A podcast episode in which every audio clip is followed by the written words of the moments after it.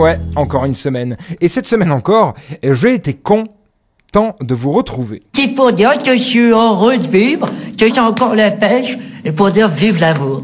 Oui, ravi d'être avec vous pour une nouvelle saison d'élucubration radiophonique. Et j'aime autant vous le dire tout de suite, ça m'a manqué cet été de ne pas être sur les ondes, car les sorties de route de la part de nos politiques et nos personnalités publiques ont été nombreuses et remarquées. Tant et si bien qu'au début, je me suis dit que j'allais les noter et vous ressortir tout ça avec ma logorée habituelle pour débuter la saison, histoire de bien se fendre la poire avec les nombreux dérapages de l'été. Seulement voilà, il y en eut beaucoup trop. Impossible pour moi d'être exhaustif ici, tant le cirque médiatico-politique a été riche en clownerie en tout genre ces derniers mois.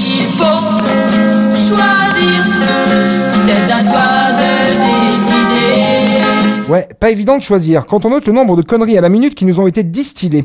Je me suis tout de même résolu à vous parler de quelques trucs qui m'ont turlupiné le bout du gland ces derniers temps. Et je me suis même dit qu'on pouvait peut-être en relier certains entre eux. Euh, Par exemple, les nombreux incendies de cet été sont peut-être dus au fait que Sandrine Rousseau ait décidé de faire griller elle-même ses steaks de soja. Bah oui, Sandrine, voyons, tu sais bien que c'est une affaire d'homme, enfin. Et peut-être même que c'est tout ce soja massivement importé de l'étranger par avion pour Sandrine Rousseau qui accélère le réchauffement climatique et nous a offert des canicules de luxe tout l'été.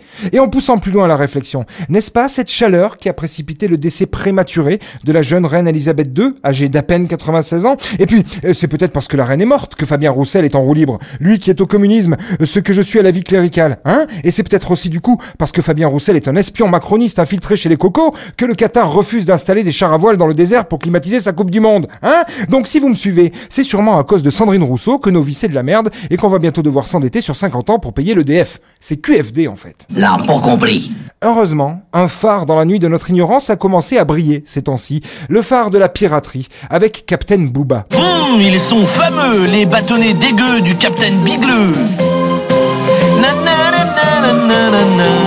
Non, Captain Booba, qui peut aboie, qui a dévoilé à la face du monde le vrai visage des influenceurs et leur vrai business. Quel homme, quel justicier, comme quoi on peut passer de Lascar en chef à Robin des Bois en quelques stories. On peut passer de roi de la misogynie à monarque du bon sens en quelques tweets. Bah oui, car sans lui, on n'y aurait vu que du feu. Mais quel génie, quelle clairvoyance, quelle audace, quel talent. Le talent, ça n'existe pas. Ce monde est ainsi fait, finalement. C'est ce qu'on peut retenir de cet été. Et nous sommes à son image, faible, influençable et motivé, dans le meilleur des cas, par l'appât du gain, par notre petit confort égoïste et par cette certitude intrinsèque que nous sachons. Et que ceux qui ne sachent pas comme nous ne sont pas dignes d'une existence épanouie, du moins tant que nous ne les aurons pas convaincus. C'est tout ce que ça te fait quand je te dis qu'on va manger des chips Car comme l'a dit un sage austrio-mandarin de Ploumenec lors des rencontres spirituelles du Kunyaman revisité en juillet dernier, celui qui crie à tue-tête à l'incendie ne remarque que rarement que ses couilles sont en feu. Un conseil n'est jamais laissé un pétard dans son slip. Bon, je vous laisse, je vais essayer mon nouveau peignoir à la sortie des maternelles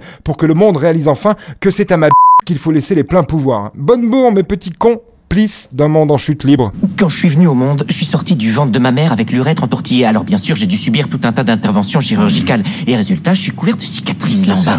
Maintenant, vous savez que la peau de vos testicules n'est pas la même que celle de votre pénis. Elle ressemble plus à celle d'une volaille rôtie ou déplumée. Ouais. Bah, moi, la peau de ma queue a en fait le même aspect que celle d'une volaille déplumée, tout le long de ma tige déplumée. Donc ma théorie, c'est qu'à force d'opération, il devait manquer de la peau sur ma bite et ils ont utilisé celle de mes testicules pour la remplacer. Ce qui voudrait dire que ma queue est faite en peau de couille. C'était la semaine de Vinceau. Il n'a encore pas fait grand chose. Hein.